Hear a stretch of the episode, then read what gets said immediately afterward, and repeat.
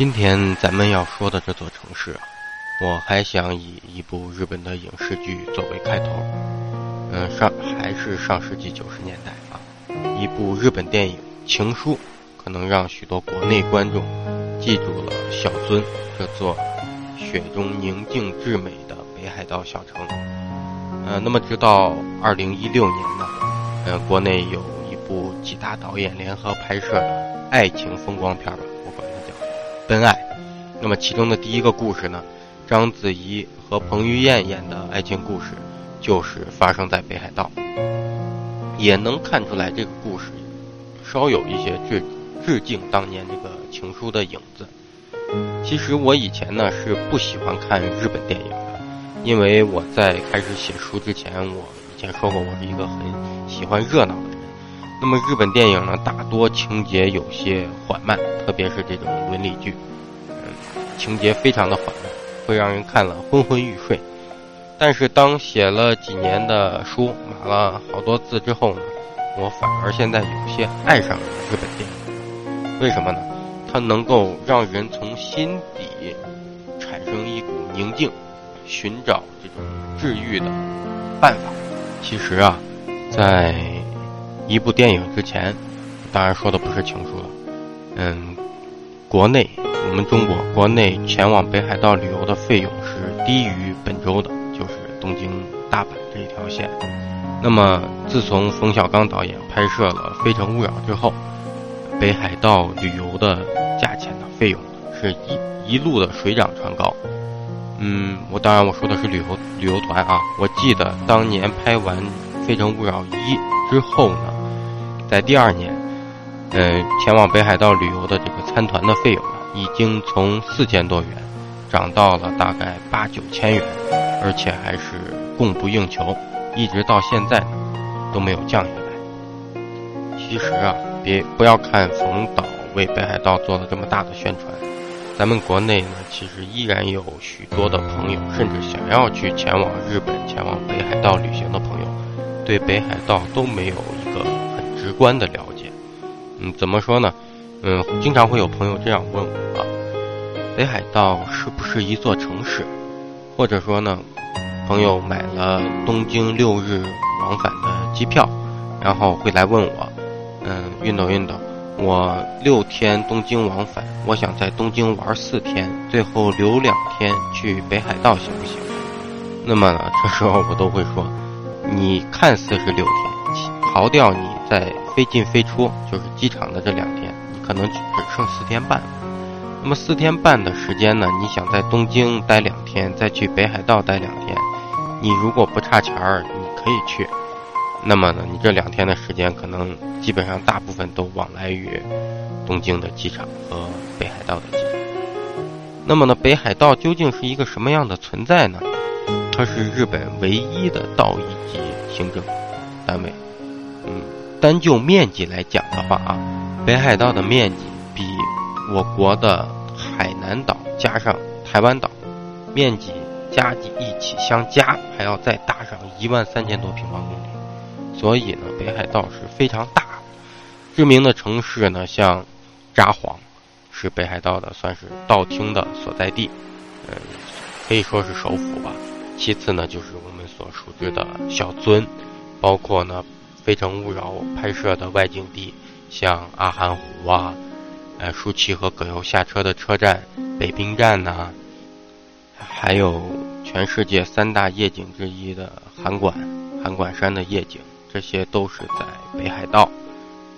那么前往北海道呢，其实并不是十分的方便，因为国内可以直飞北海道，一般都是札幌的新千岁机场。能直飞这里的航班是寥寥无几，一般更多的情况下呢，会选择我们先飞到日本，要么是东京，要么是大阪，然后再从这里的机场转机前往北海道。好，还说回小樽哈，其实，在来到北海道之前呀，我最向往的北海道的城市不是札幌，应该就是小樽了。嗯，这座北海道知名的天然良港。以及闻名遐迩的这个把印河博物馆啊，呃，孝子工艺制作啊，总会带给人无穷的艺术想象空间。当然，还有那条在雪中静美至极的小樽运河，的确是当时非常令我神往。小樽呢，其实距离北海道，咱们说最大的城市札幌，只有半个小时不到的车程。这里呢，自然也被国内旅行团视为在北海道旅行的必来观光地之一。那么，对于自由游、自由行的游客来说呢，之前呢，早前札幌和小樽之间有一个叫做 Welcome 的 pass，这个 pass 呢，就是包含了札幌和小樽往返两程的 JR 的车票，以及札幌一日的地铁券。但是呢，这个 Welcome pass 呢。应该是在二零一七年还是二零一七六年的时候已经停售了。嗯，其实呢，停售不停售呢，关系也不是很大，因为札幌的地铁券呢，一般城市的地铁券一日券也就是在八九百日元、七八百日元左右。呃，逢到周末和节假日的时候会更便宜，会在六百日元左右。那么，札幌到小樽的这个 JR 也就是六百多日元吧。其实并不是很贵。第一次来到小樽呢，是二零一五年的夏天。走出这个海港风浓郁的小樽车站，我的第一目的其实并不是小樽运河仓库群，因为那里呢可以说是国内旅行团的一个重灾区。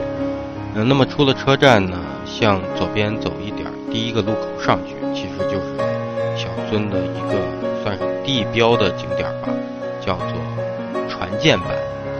板呢，在日语里是坡道的意思，就是上下坡幅度比较陡的街道。呃，船舰板顾名思义，就是你站在这个坡道的顶端啊，能够一眼望过城区，看到停在港口上的船只，所以它才叫做船舰板。这种各式各样的板道呢，其实才是小樽真正的。风情所在。如果你是一个熟悉地理的人，你会发现，在咱们国内啊，和小樽地理结构非常相似的，就是三面环山，一面靠海，进出城只有一条主路的城市呢。和小樽最像的是我们山东省的威海市，非常的相似。不过严格意义上来讲呢，船舰板它并不算是一个景点，只能算是一条观光带。那么在这里呢，其实是需要你有一定的这个摄影技术的。如果说摄影技术不好的话，可能并不能够很直观的拍出这个船舰板带给人的这种视觉上的这种震撼。一条坡道并不能代表小樽全部的这种风景。小樽最热闹的所在，当然还是小樽运河沿岸以及这个运河仓库群。这里啊。可以称之为小樽的地标，一辆一辆的大巴开至桥头，卸下一车车的游客。导游商定好，大家一个小时后集合，于是游客们就四散开去。运河沿岸呢，基本上白天的时候一天到晚始终熙熙攘攘，直到入夜后，游客散去，这座城市才能恢复属于它自己的安静。我这个人呢。最不喜欢和旅行团凑在一起，所以呢，大概逛了一下运河的仓库群，基本上都是卖工艺品、纪念品的。于是呢，就走出了人流，信步呢来到小樽港。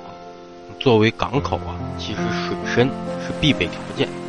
你在这里基本上是找不到可以戏水的沙滩的，但是呢，你却可以坐船去往更深远一些的地方。来到港口啊，一碗内容丰富的海鲜盖饭，自然是不可少的。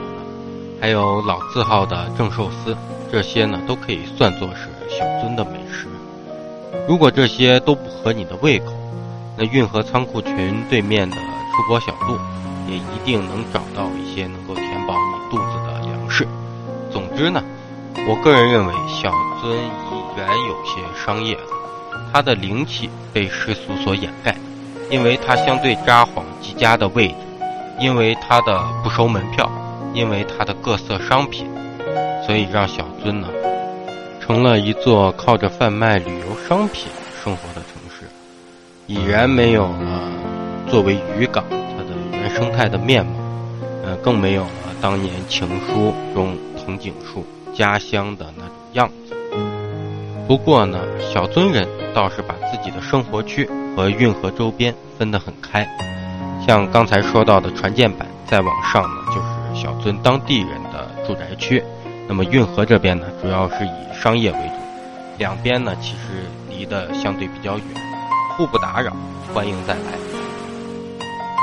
走过大巴呼啸而过的马路，走过旧手工线遗迹，反而是有顶棚遮盖的小樽都通商店街，显得格外萧条，因为大多数的团队游的游客都摸不到这里。我没有在小樽过夜的计划。既然这里已然拔了草，我决定自己找一个安静优美的地方，把我想象中的小樽呢还给我。这个地方不远，也可能自由行坐车前往小樽的朋友们呢会记得，在小樽的前两站有一座叫做小樽驻港的车站，站外呢有一个很大的百货商场，还有一架彩虹色的摩天轮。我对小樽有些失望，可是没想到呢，在小樽驻港一下车，反而又让我找回了我心目中小樽的模样。